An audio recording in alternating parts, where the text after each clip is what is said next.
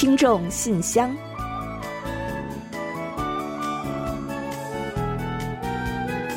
分享最新动态，聆听您的心声。听众朋友们好，我是李璐，欢迎您收听全新一期的《听众信箱》节目。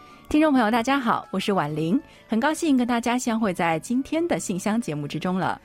那在人类的发明当中啊，塑料的发明呢，被认为是二十世纪的奇迹。不过呀，我们呢也眼见着现在到处都有塑料垃圾了。哎，可不是吗？连深海和北极都未能幸免，真的是不减速不行了。嗯，是的。那据统计呢，一九六六年全球的塑料产量啊是两千万吨，而到了二零一五年呢，则增长到二十倍，将近四亿吨呢。这二零一六年啊，光是韩国呢，人均就排放了八十八公斤的塑料垃圾，这是多么触目惊心的数字啊！在这里呢，我觉得自己也是要反思一下啊。那平时像外卖呀、网购什么的，真的是没少排出塑料。其实每每看到这些呢，只用了一次的塑料，甚至啊，很多时候还都是干干净净的，跟新的一样呢，就觉得哇，是不是太浪费了呢？嗯，没错，我也有同感啊。那确实呢，有很多这种过度包装的问题存在。呃，经常网购来的这个商品呢，我觉得啊，明明稍微的花一点时间呀，用一个塑料膜包在一起就好的，但是呢。大多数啊，却都被单独的包装了，所以呀，每收一次货呢，要扔掉的这个包装垃圾就会跟个小山似的。嗯，点外卖其实也差不多，像塑料餐盒再加上塑料袋，那有的时候带汤水的食物呢，还会要用塑料袋包好再放入餐盒。那还有一些一次性餐具什么的，如果一家人点一顿外卖，这产生的塑料垃圾啊，就已经是很多了。嗯，真的是这样的。那疫情发生之后呢，外卖和网购的数量啊都在剧增嘛。虽然呢，疫情之前呀，我们就开始提倡减速了，但是呢，估计这塑料垃圾依然是不减反增。嗯，塑料垃圾呢，不仅造成了严重的环境破坏，也成了严峻的社会危机。是的，呃，很多国家呀，现在都在为寻找垃圾排放处而苦恼。那不仅是人类，大自然呢，也都被垃圾所环绕了。年均啊，还有八百万吨的塑料垃圾呢，是飘向大海的。这相当于每分钟呢，就有一翻斗车的垃圾被排入大海。哇，真是太可怕了！那还有警告称啊，照此下去，到二零三零年，我们向大海排入的塑料啊，将相当于年间捕鱼量的一半。哇！那岂不是打捞过程中经常就会打捞上来垃圾吗？哇，这怎么办呀？真是哈！再加上呢，微塑料的影响呢，也是不容小觑啊。这些呢，最终都会通过食物链等种种的方式，再报复到我们人类身上的。所以呢，减速环保真的是刻不容缓了。好了，接下来呢，就让我们一起正式打开今天的听众信箱，看看还有哪些内容要介绍给大家。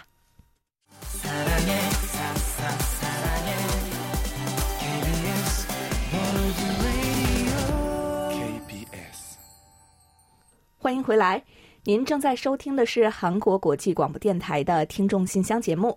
首先，我和婉玲还是为大家介绍一下本期节目都将安排播出哪些内容。这期节目呢，我们仍然设有韩广动态、来信选读和生日祝福等几个小栏目。在生日祝福栏目中呢，我们要分享一段由流畅听友提供的人生感言，然后呢，仍将为过生日的听众朋友们送上一首韩文歌曲，作为我们对大家的生日祝福。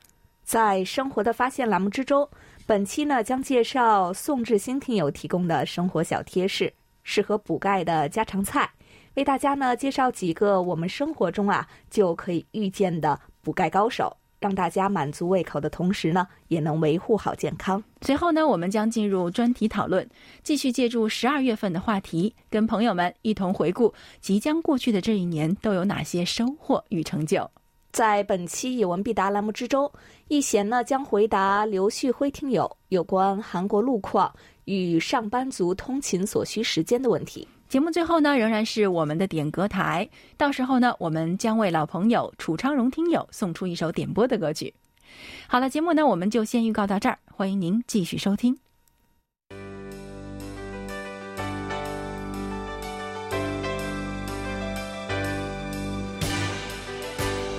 听众朋友，欢迎进入今天节目的第一个环节——韩广动态。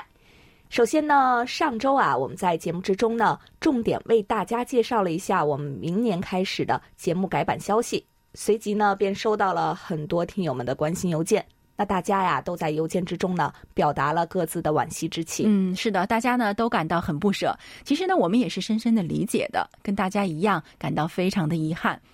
尤其是像《经济透视》《韩国万象》节目即将停播，对于喜欢这两档节目的听友们来说啊，真的会感到特别的伤心吧。那在这里呢，我们也想隔空给大家一个抱抱，因为我们的心情也是一样的。嗯，那同时呢，很多听友啊也对我们听众信箱节目时间有所缩短感到特别特别的遗憾。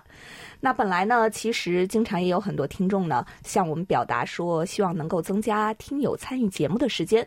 但是呢，由于预算等等原因吧，今后一段时间呢，难免要让大家感到失望了。嗯，所以真心希望呢，这不要影响到我们听友们参与节目的热情。那因为虽然节目时间缩短了，但是呢，我们仍然在最大程度上保留了和听友们直接互动的机会。那当然呢，也有不少听友关心听众信箱节目时间缩短之后呢，节目各板块上会进行怎样的调整。所以今天呢，我们就给大家介绍一下。那首先呢，就是想让大家放心，改版之后啊，我们介绍来信的时间呢是不会缩短的，而且啊还会保证每期呢尽量介绍更多的听友来信和参与的内容，因为呢分享听友们的来信啊，正是我们做信箱节目的核心宗旨啊。所以呀，首先想要特别请大家放心这一点。嗯，是的，在节目改版之后呢，我们会保留韩广动态、来信选读和点歌台环节，同时呢，将取消生日祝福、专题讨论、生活的发现和有问必答。那虽然取消了上述板块，不过呀，大家也不要觉得太过惋惜了，因为呢，我们决定新设畅所欲言，你来说环节。那就像这个板块的名称一样。我们呢将邀请听友们畅所欲言，什么话题呀都可以聊，什么内容呢也都可以分享。嗯，而在新设板块“畅所欲言，你来说”环节中呢，我们将分享听友们分享的其他所有内容。那比如说发生在周围的生活热点呢，旅行游记呀，还有您的生活哲学呀，以及最近受启发的一段话什么的。同时呢，也可能是生活小贴士，或者呢介绍自己家乡的内容等等。还有送给亲友的祝福和表白，以及对某一个话题的见解等等。那也就是说呢，虽然呀，我们取消了生日祝福、专题讨论和生活的发现，还有有问必答这些板块，但是呀，相关的内容呢，我们都可以放在新的板块中来进行介绍。没错，就是让您畅所欲言。您来说，那也就是说呢，我们分享听友们来信和参与的内容的环节呢，现在变成两个了。从这一点来看呢，似乎不仅没有缩短听友们参与的部分，反而还更丰富了呢。我们的节目形式呢，也可以变得更加多样。那当然呢，这还是要仰仗大家的积极参与。所以啊，请听友们一定继续积极给我们来信哦，和其他听友们一同分享，一同畅谈，这才是我们节目的宗旨嘛。那我们也会依然为参与的听友们准备丰富的礼品送给您。同时呢，我们也期待大家继续多多来信点歌，参与我们的点歌台环节，为您的亲朋好友或者呢您自己，当然呀，也可以是任何您想要送上歌曲的对象，点播一首好听的韩国歌曲。嗯，好的。那说完了听众信箱节目的调整内容，那我们再来为大家简单介绍一下其他节目的调整情况。周一现有的经济透视节目停播之后呢，我们将从明年开始在同一时段重播大韩民国光复七十周年的系列节目。周二呢，韩广有声故事书节目停播之后啊，我们将恢复播出此前每周二和大家见面的韩广书斋邀你一读节目。周三和周四呢，我们将分别播出走向未来和漫画国乐。周五的时事焦点节目呢，将缩短至二十分钟左右，然后呢会播出我们的听众信箱节目。周六本周焦点节目之后啊，我们将新设五十分钟左右的韩国经典老歌环节，为听友们播放韩国经典歌曲。希望想要听韩国老歌的朋友们呢，多多的关注。对于我们这一次规模较大的改版啊，相信听友们呢也一定还有很多话想说。有什么意见和建议呢？您都可以随时向我们提出。那我们也将尽可能的根据大家的想法，做好今后的广播服务。说完了节目改版的消息之后呢，再简单的来提醒一下大家，我们年底的系列节目和活动。韩流冲击波节目的神秘礼盒活动呢，目前正在进行，主题是分享属于您的小确幸。详细活动公告呢，大家可以在我们的官网公告栏、微博以及韩流冲击波节目中了解。另外，我们的听众信箱节目呢，也会在年末最后一期节目中揭晓四大奖的获奖人，敬请广大听友多多期待。今年是由于十二月二十五日周六啊，我们会播出一期庆祝中文广播开播六十周年的特辑，那邀请在韩的中国职场人士畅谈，所以啊，当天呢会暂停播出一期听众信箱节目。所以呀，我们今年的最后一期节目呢会在十二月十八日，也就是下周六播出，期待听友们呢届时准时收听，并和我们一同为过去的一年再做一个总结和回顾。另外呢，二十六日韩流冲击波节目将播出年终特辑，将揭晓二零二一年度 K-pop 年末盘点调查活动的结果。十二月三十一日呢，我们会播出年终特辑和韩广年度十大新闻。新年一月一日呢，又将播出新年特辑，为听友们送去丰盛的岁末年初广播大餐。希望听友们能够喜欢。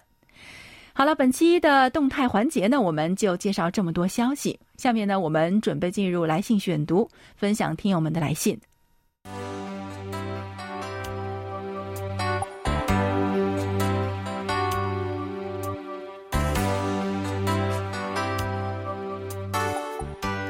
听众朋友，这里是来信选读时间。在介绍今天的来信之前呢，还是提醒一下大家。稍后呢，我们会在节目最后的点歌台环节介绍我们的联系方式和收听办法，请大家留意收听。好的，下面我们就开始介绍今天的第一封来信吧。天津的王丽听友写信来，他在信中是这么说的：“韩广各位朋友，你们好。立冬的时候下了一场几十年不遇的暴雪，积雪厚达二十多厘米，此后气温略高于常年水平，不算冷了。”接下来下的是雨，也不再是雪了。嗯，好的。那其实进入立冬之后呢，首尔这边的天气呢也渐渐的冷了起来。有几天呢，最低气温呢降至了零下，还有一些地区甚至发布了寒潮警报。那虽然这几天呢又恢复了往年的气温，但是啊，大雪这个节气也过了。不管怎么样，冬天是确确实实的来了。所以啊，大家呢一定要保重身体，注意保暖哦。王丽听友在信中啊，还提到了取消短波频率的事情。他表示：“我觉得取消效果不好的短波频率啊，是可以理解的。既然仍在使用中的其他频率，在较大的目标区内效果更好，还有手机和电脑可以便捷的收听，也不必太伤感了。毕竟短波的衰落是不可阻挡的潮流。乐观的去拥抱新媒体，享受更好的服务。”不是值得高兴的事情吗？嗯，啊，我觉得王丽听友说的呢，蛮有道理的哈。那其实生活在这个世界上啊，不管是我们愿意还是不愿意呢，我们总是在不断的与一些事情或者是人告别。那遗憾呢，当然是会有的。但是啊，只要是有进步、有正向的发展，那么我觉得还是可以乐观的去接受的，带着美好的回忆去迎接新的变化。也许呢，是生活在飞速变化的这个世界上的我们必须学会的一种态度吧。王丽听友在信中还说啊，我在二十日的听众信箱节目里听到二零二一年韩广听友满意度调查活动的总结，二十多岁的年轻听友数量占到了很大的比重，真是一个令人鼓舞的好消息。新听友的不断加入，显示出韩广在这个媒体高度发达、生活方式多元化、快节奏的时代，有着强大的吸引力，能够维持相当数量的听众群。在喧嚣忙碌的生活间隙，沉浸在韩广的节目里，是难得的放松和陶冶。是的，那我们也觉得非常开心。啊，就像您说的那样，在媒体高度发达、资讯也在爆炸的现在，能有年轻听友的增加呢，无疑是一个令人鼓舞的好消息，也是一个非常正向的变化。所以呢，我们觉得啊，自己要做的呢，就是要顺应新时代的变化，并且呢，做出与之相应的努力，那去迎合听友们不断变化的要求和标准。非常感谢王丽听友写信来送给我们鼓励和认可，希望啊，在未来的路上仍然一路有您。让我们一同成长和进步。好，在这里也祝您万事如意，健康快乐。好的，非常的感谢王丽听友。另外啊，名为田小公的听友啊，名字呢是汉语拼音哈，所以呢不知道我的发音对不对。那如果不对的话，还望您能够谅解和纠正啊。这位听友呢给我们发来了收听报告，在其中说到：韩国国际广播电台的朋友们，你们好，现将三次收听柜台的收听记录发送给你们，希望能够获得柜台的 QSL 卡片。好的，没有问题的。同时啊，我们也要在这里谢谢您的详细记录。那我们注意到呢，您分别是在广西、河南和广东三地收听了我们的节目，而且啊，时间跨度呢都在两到三个月以上，应该是一直有在收听我们节目的一位听众朋友。也谢谢您呢，告诉我们什么样的收听环境收听效果较好，比如说是在广东海边呢，干扰就较少，信号清晰。希望呢，这也能给其他的听友们一个参考。另外呢，名为张斌的听友来信告诉我们说，呃，石家庄用短波收听效果不是很好。好的，也谢谢您的反馈。另外呀，您询问说移动端该怎么下载收听，我们呢也通过邮件呀给您进行了答复。在这里呢，也再简单的来给大家同时介绍一下吧。请在应用市场呢搜索 KBS Word Radio，就可以找到我们的两款 APP 了。当然了，如果您目前是安卓系统的话呢，可能会遇到一些下载困难，我们也正在解决相关的问题。如果呢您有下载方面的困扰，也请您来信告知我们，我们呢会在找到解决方法之后啊，给您进一步的答复。同时呀，也感谢您对我们的关注，期待今后能做更多的交流。好的，感谢这两位听友。接下来呢，又是我们的美文时间了。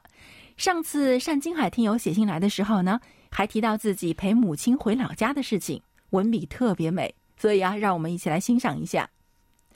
最近我陪着母亲去看望姥姥，推开大门，步入空荡的院子，抬眼就是那低矮的井台，井台上面那斑驳的老式压机井，留给了我太多的回忆。那时候每到夏天。我们就围着井台转，小伙伴们轮流压水，任凭那甘甜的井水缓缓流入我们的口中。玩够了，就去品尝井水冰镇过的西瓜，那种感觉让人回味悠长。井台后边曾经有一棵毛桃树，有两个海碗那么粗，个头不高，却枝繁叶茂。每当桃子熟的时候呢，我们就蹬着小板凳，拿着小木棍。去敲打又大又红的桃子，打下来的桃子来不及清洗，就放到嘴里吃了起来。大青砖砌的甬道边上，枯黄的花草，房檐下那棵依旧健朗的柿子树，让我不禁笑出声来。儿时的姥姥家热闹非凡，大人们都有聊不完的话题，我们有耍不够的游戏。每当这个时候，院子里的花草就遭了殃。当我沉浸在童年回忆中时，一个熟悉的身影映入眼帘，姥姥出来了。她已经八十七岁高龄，满头白发且步履蹒跚，但每次看到我们都会笑容满面，坚持要接送我们。从小到大，我最喜欢来的地方就是姥姥家，因为在这里有我的玩伴，还有姥姥做的那一桌丰盛的饭菜。怎么样，听友们，又是一篇美文吧？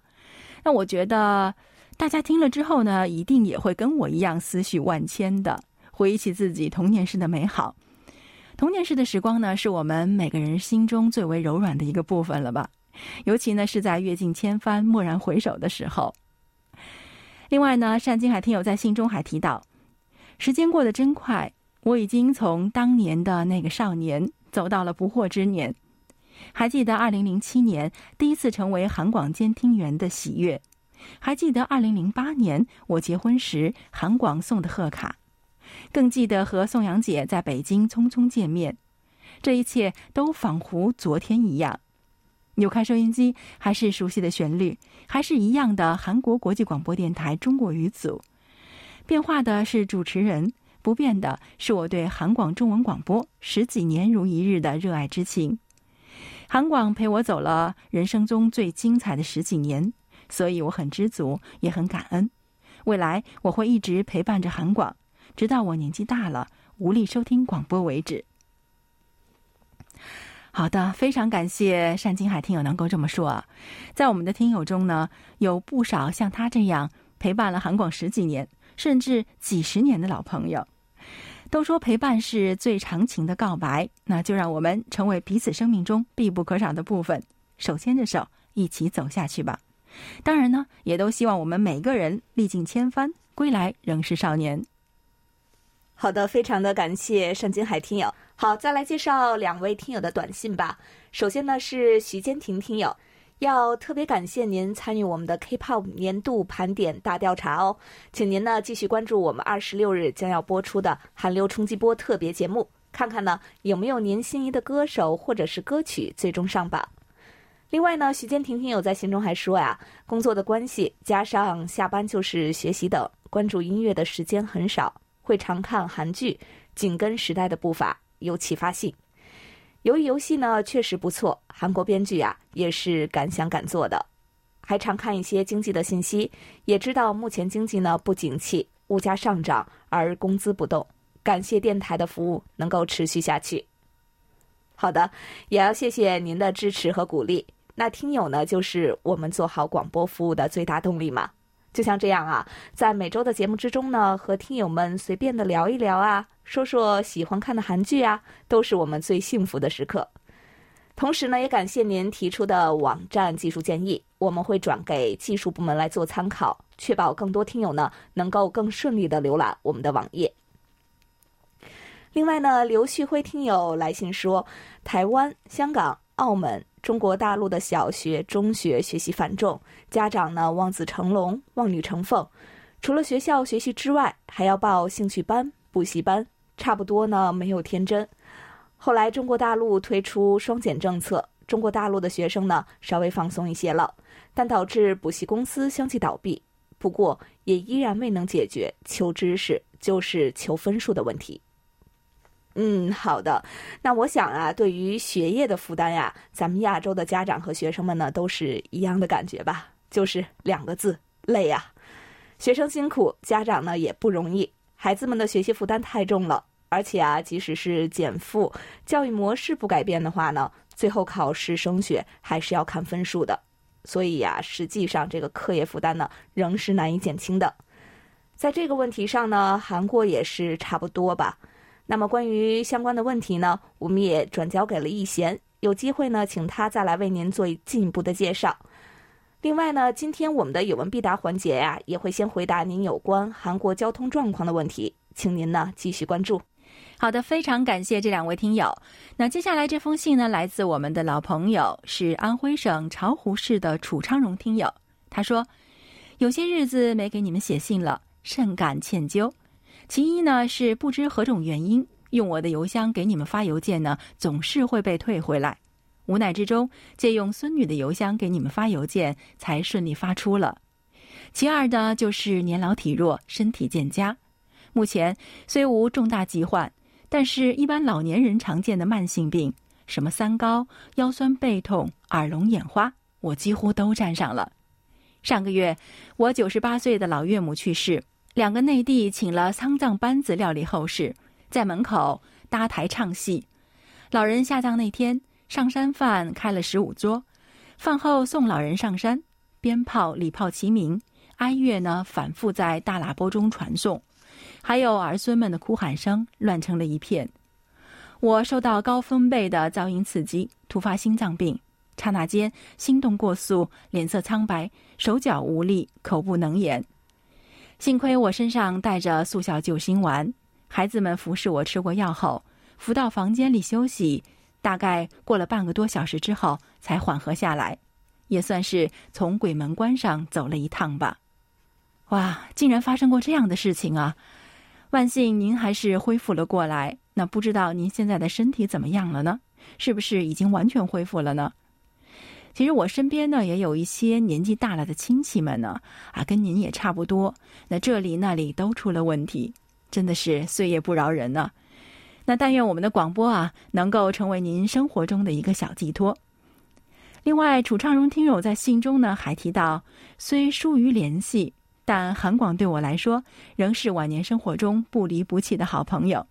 这也许就是近三十年的相知和相伴所产生的感情吧。那刚刚我们在读单金海听友来信的时候呢，提到过有很多老朋友啊，已经陪伴我们走过了几十年的岁月。这其中呢，就有楚昌荣听友，在这封信里呢，他还为我们提供了各个频率收听情况的反馈，供我们参考，更是让我们觉得非常的感动，也更有了动力。有这样的听友相伴，我们还有什么是做不到的呢？另外呢，还要感谢您随信附上的感言，那我们会在今后的节目中安排播出的。冬天到了，天气一天比一天冷，希望呢您能够保重身体，健健康康的与韩广共赴前程。好的，非常的谢谢楚昌荣听友来信啊，也请您呢多多的保重身体，因为呢健康是最重要的，有健康呢才是其他一切的基础。好的，感谢今天来信分享的所有的听众朋友们。那刚刚啊，我们也说过了，下一期的节目呢，将是我们听众信箱二零二一年的最后一期了。如果呢，您还有什么话想说，抓紧时间写信来，让我们一同在节目中呢进行分享。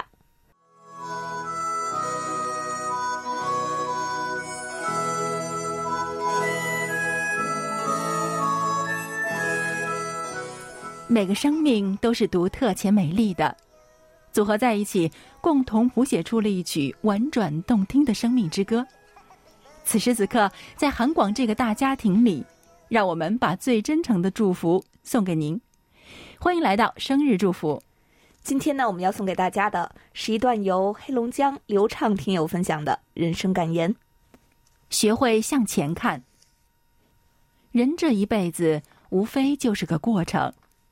荣华花间露，富贵草上霜，生不带来，死不带去，得一些什么，失一些什么，顺其自然，随遇而安，如行云般自在，像流水般洒脱，才是人生应有的态度。时间是种极好的东西，原谅了不可原谅的，过去了曾经过不去的，也许偶尔会回想过去的美好，但是。人嘛，始终要学会向前看。好的，感谢流畅听友同我们分享刚才这段话。那像这样的感言啊，还有美文啊，虽然呢以后我们的生日祝福板块被取消了，但是啊，大家呢仍可以多多的给我们来信分享。我们呢可以在新的板块“畅所欲言，你来说”中进行介绍。好的，接下来呢，我们就把这首由 Eddie Kim 演唱的《伊布达尼嘎》送给十二月十一日到十七日过生日的所有听众朋友们。啊，伊布达尼嘎呢，就是你就是很漂亮啊这样的意思，非常宠溺的语气啊。嗯，没错，在我的眼里，你最美。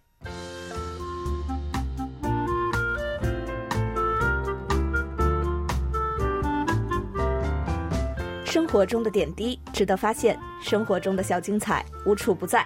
让我们做您的小助手，带您去了解生活中那些您不熟识的小窍门、小秘诀，给您的日常多一点温馨的提示。欢迎大家进入生活的发现。提到补钙的时候呢，大多数人都会想到牛奶啊，或者是钙片什么的，很少有人知道啊，其实一些家常菜也是补钙高手。或许这些食材的含钙量并不是最高的，但是一个好汉三个帮，钙能否会被人体顺利吸收，也是需要其他营养素的帮忙的。饮食补钙呢，是最科学、最安全的办法之一。这些家常菜呢，正是因为搭配科学，才得以发挥很好的补钙效果。那么，吃什么有助补钙呢？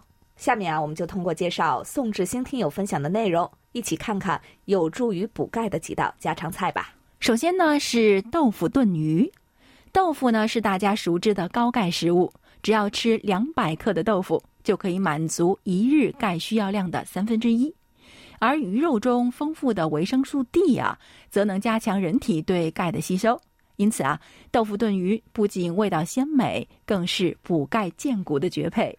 另外呢，还有一道芝麻酱拌菠菜。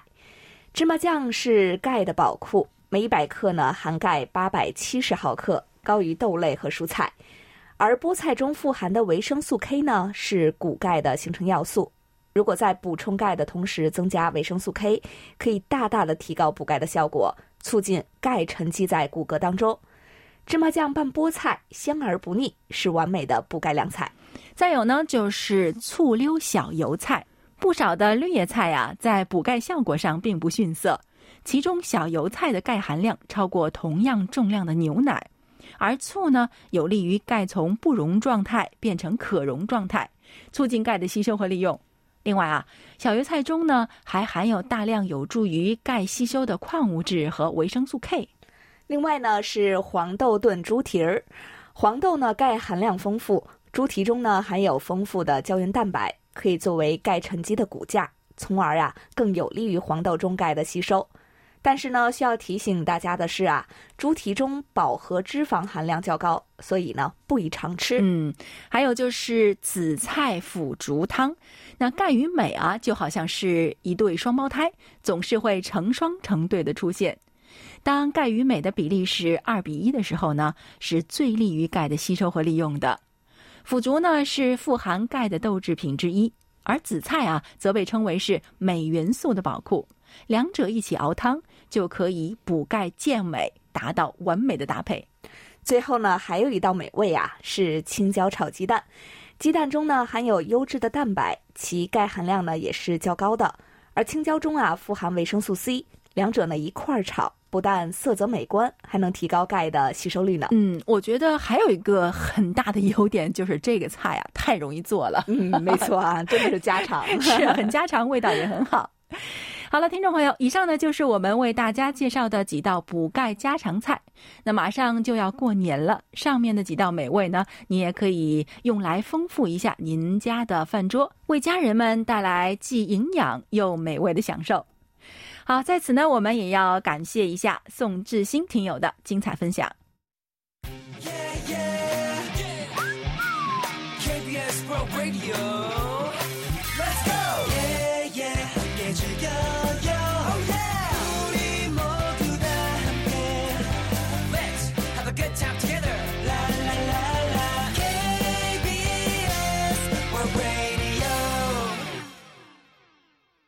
好的，欢迎回来，这里是韩国国际广播电台的听众信箱节目。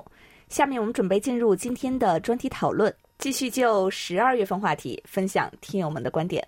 十二月份的讨论话题是，请谈一谈二零二一年您的成就与收获。好，下面呢我们就一起来分享听友的讨论内容。好，接下来我们要跟大家一起分享天津市王丽听友对于他二零二一年的成就与收获的一个总结。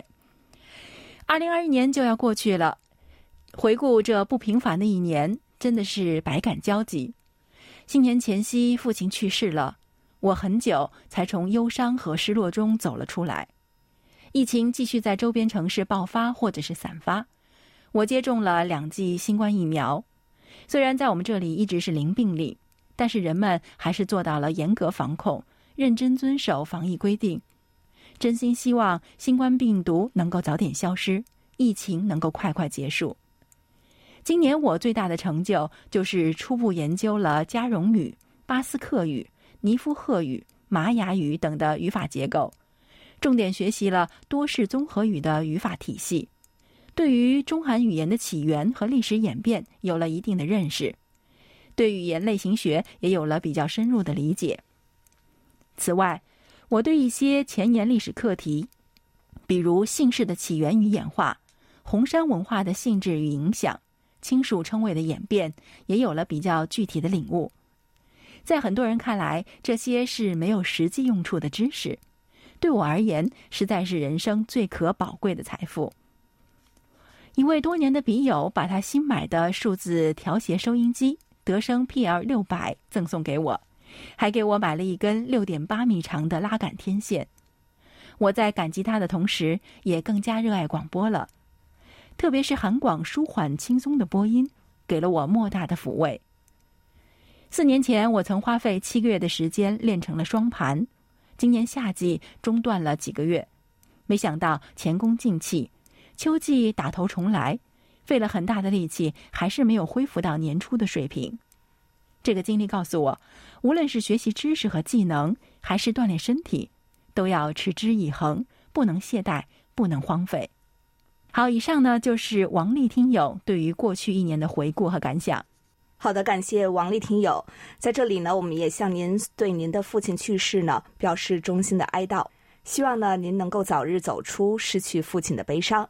不过呀，总的来说呢，过去的一年呢，您有很多的收获，在这里呀，我们也为您送上一份新年的祝福，祝愿您呢在新的一年中能有更多的成就。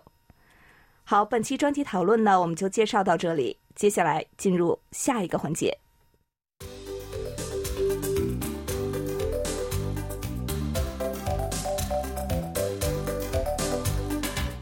有问必答。今天我们请洪一贤来回答广东刘旭辉听友提出的问题。他的问题是：交通与我们的生活密切相关，往往城市繁荣的背后就会出现城市道路拥堵问题。韩国应该也有道路拥堵问题吧？韩国是如何解决这个问题的呢？还有啊，韩国上班族的通勤时间会不会很长啊？好，接下来呢，我们就请易贤来回答刘旭辉听友提出的问题。听众朋友，大家好，我是易贤，今天我来回答刘旭辉听友的提问。韩国地窄人稠啊，交通却十分发达。以首都首尔为例，作为韩国第一大城市，虽然其面积啊仅占国土面积的百分之零点二八，但是呢，有约五分之一的人口。居住在这里，而且随着经济腾飞与汽车产业的发展，几乎家家户户都有一辆以上的轿车。随着车流激增，导致上下班高峰时间段交通特别拥挤，有时候啊遇上堵车，平时需要二十分钟的车程会延长到一个多小时。首尔市政府呢，为了改善车流状况，经常听取区公所、警察署和市民的广泛意见，实时增设或重新分配车道，改善交叉路口结构，调整交通信号灯等工作，从而改善交通路况。那么，首尔的公共交通十分发达，从公交车、地铁、出租车到共享单车等，既方便又便宜。其中，地铁是首尔上班族最常用的代步工具了。首尔地铁四通八达，班次多，准时又便捷。其服务范围呢，从首尔延伸至仁川、京畿道等首都圈地区，共有二十二条线路，日均载客量超过一千万人次。不仅如此，车费便宜，以十公里为基准，基本收费一千二百五十韩元。然后呢，每五公里增收一百韩元。六十五岁以上的话，还可以免费坐地铁。因此呢，地铁啊深受广大民众的欢迎。最近一项调查显示呢，韩国上班族的平均通勤时间单程是五十五分钟，这是 OECD 经合组织成员国平均通勤时间的一点五倍。六成以上的上班族乘坐地铁上下班儿，占比最多了。其次呢是公交车，占百分之十六；其后依次是自家车，占百分之十一；自行车占百分之一点四。自二零一八年起啊，首尔及其周边地区还出现了共享电动滑板车和共享电动自行车。这两年来啊，随着人们在疫情之下避免乘坐高峰时间段拥挤不堪的地铁、公交车等公共交通，共享单车、共享电动滑板车和共享电动自行车，就自然受到了上班族等年轻一代的欢迎，使用频率正在快速增加。好了，听众朋友，今天给大家介绍到这儿，希望刘旭辉听友满意，我们下次再会。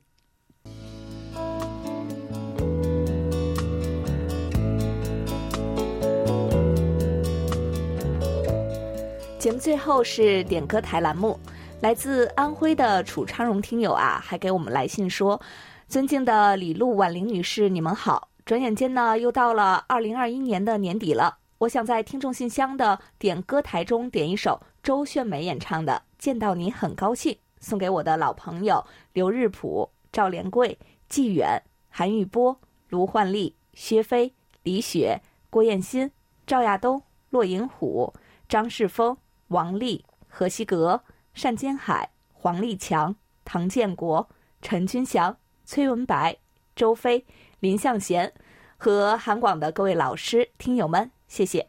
好的，好像呢都是一些我们曾经非常熟悉的名字，对吧？是啊，谁说不是呢？哈，嗯，不过呢，其中呢，好像有一些听友呢，最近我们并不常在节目中见到他们，对吧？那听到这些名字呢，哎，好像更想念他们了呢。嗯，是的，也不知道大家最近过得怎么样了。嗯，我想大家呢，也就是说，别的听友们肯定也会很好奇。那所以呢，如果能像我们今天要送给大家的这首歌的题目一样，见到您很高兴一样呢，能够见到大家的来信的话，我想大家一定会非常高兴的。所以呢，我们在这里期待着您的来信哦。那年底了，大家呢也可以为久违的朋友们呢都送上一句问候。好的，在播放歌曲之前呢，我们先来揭晓一下本期节目的获奖名单。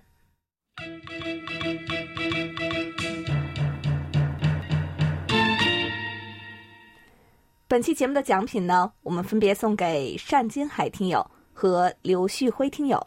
另外呢，还有三份奖品，我们要送给田小工听友、张斌听友和徐坚婷听友。好的，恭喜几位获奖听众。另外呢，在节目尾声来介绍一下我们的联系方式。我们的电子邮件地址是 chinese at kbs 到 co 到 kr。发送包裹或手写信的听友，请寄送至韩国首尔市永登浦区汝矣岛洞汝矣公园路十三号 KBS 韩国国际广播电台中国语组，邮编是零七二三五。大家呢还可以利用我们的网站的那 word 点 kbs 点 co 点 kr 斜杠 Chinese，还有呢我们有两个 APP，KBS Word Radio On Air 和 KBS Word Radio Mobile。大家可以利用它们来收听我们的各档节目。好了，听众朋友，那到这里，本期听众信箱节目就在周炫梅演唱的《见到你很高兴》这首歌曲中结束了。非常感谢大家将近一个小时的陪伴。嗯，也非常感谢众多的听友积极参与我们的节目，跟我们积极互动。也欢迎大家继续给予我们鼓励与支持，多来信，多提宝贵的意见和建议哦。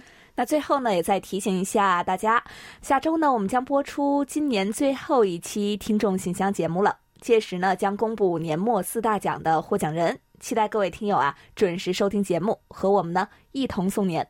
好了，到这里呢，我们韩国国际广播电台一个小时的中国语节目呢，就全部播送完了。